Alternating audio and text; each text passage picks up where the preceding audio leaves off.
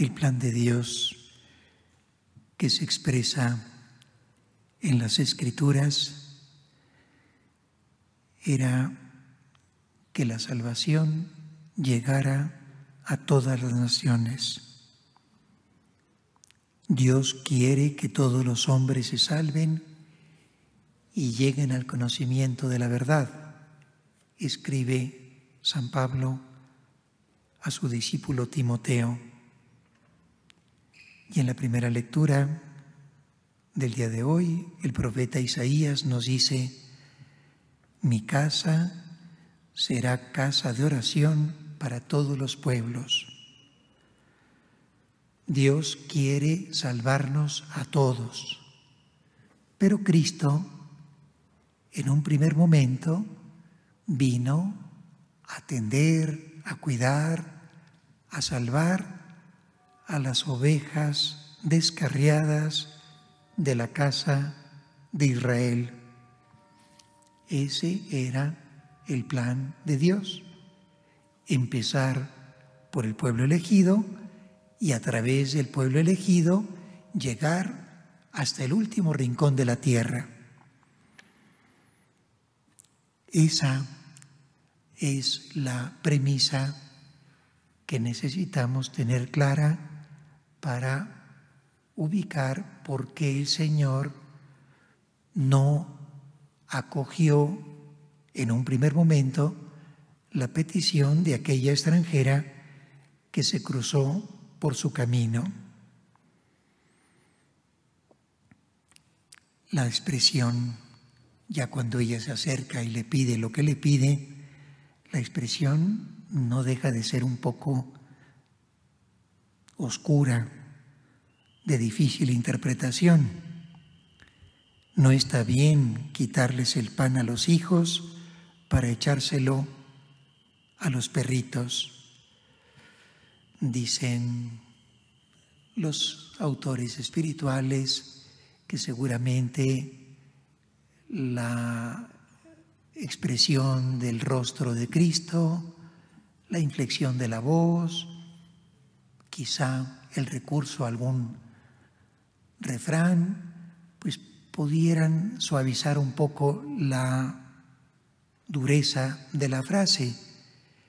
Pero la frase, por lo menos, es muy incómoda, si no es que incluso hasta ofensiva. Pero aquella mujer, la cananea, como le llama San Mateo, no se arredra. Ella sabe muy bien qué terreno está pisando y también lo que pretende. Quiere la curación de su hija y con una tenacidad encantadora, una tenacidad muy femenina, insiste hasta conseguir su objetivo.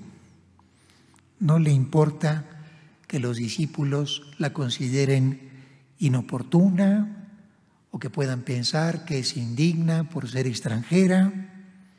Ella va a lo que va. Quiere la salvación de su hija y nada en el mundo la detiene.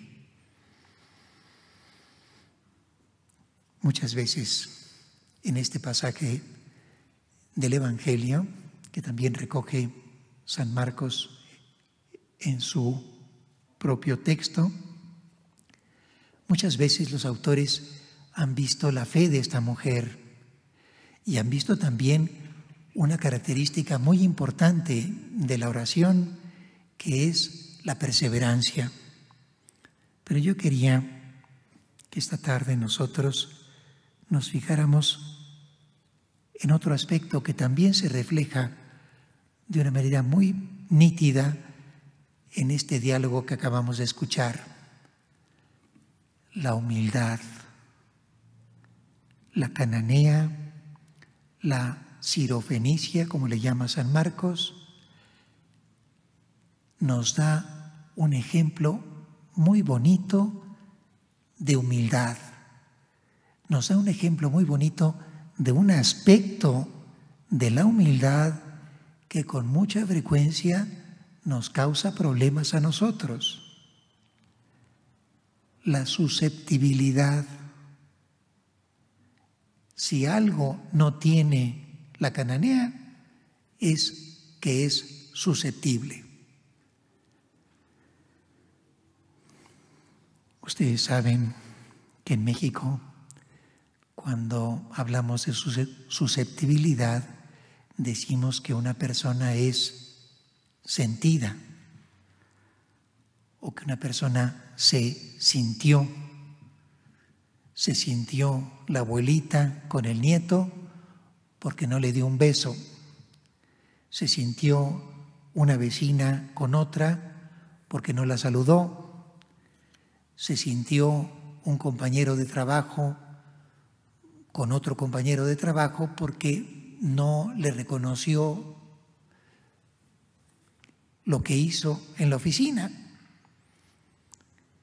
Y así nos la pasamos, sentidos, sentidos y resentidos, amargados por verdaderas tonterías.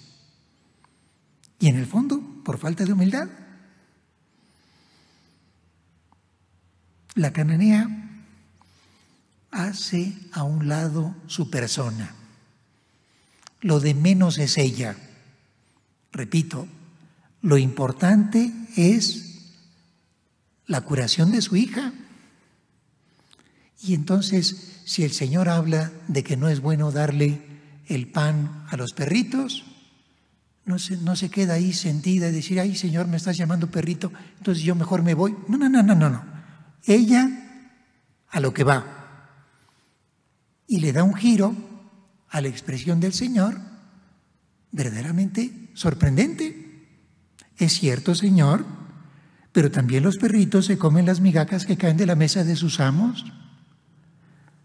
Cuando Jesús ve eso, se desarma, queda impresionado de la fe, de la perseverancia, del ingenio, de la humildad, y le dice, Mujer, qué grande es tu fe. ¿Ya resolviste tu problema? Tu niña se cura en este instante. Vale la pena que hagamos un poquito de examen, porque repito, queridos hermanos, muchas veces por verdaderas pequeñeces sufrimos lo indecible perdemos la paz, nos amargamos la vida. Cuando era muy joven, San José María trataba a muchos jóvenes estudiantes, le dijo a uno de ellos en una carta y luego lo recogió en camino, su libro más, más conocido, más difundido no me seas tan susceptible. Te hieres por cualquier cosa. Se hace necesario medir las palabras para hablar contigo, aún del asunto más insignificante. No te molestes si te digo que eres insoportable. Mientras no te corrijas, no serás útil. ¿Vale la pena que lo pensemos? La susceptibilidad es una manifestación de soberbia y también de poca personalidad. ¿eh? El susceptible, el que se, se siente ofendido por todo, emocionalmente es frágil, es demasiado sencillo, sensible y delicado, es quisquilloso, insoportable. La palabra de San José María está muy bien escogida. Pues vamos a no ser susceptibles, vamos a no ser tontos, porque en última instancia, repito, esa actitud procede de la soberbia. me acordaba de la ranita de la fábula antiquísima de La Fontaine, la ranita que está en el estanque y es la reina del estanque, y un día llega por ahí un buey, un buey literalmente, una res grandota, a beber, y la rana que ve la grandeza del buey, pues y que esa grandeza le está quitando un poquito de protagonismo, le dice a sus compañeras, yo voy a ser como este. Y empieza a hincharse. Cuando lleva un poquito hinchada, la ranita era del tamaño de un limón, ¿eh? Una cosa mínima. Pero se empieza a hinchar y le pregunta a sus compañeras, ¿qué tal? ya voy creciendo, ya voy estando como el buey. ¿Qué va? Te falta muchísimo. Se sigue hinchando, hinchando, hasta que revienta.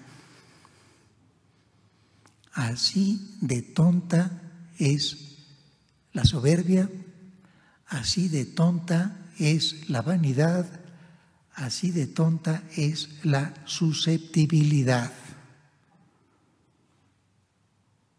Vamos a pedirle al Señor que no caigamos en este pecado que además es tan ridículo.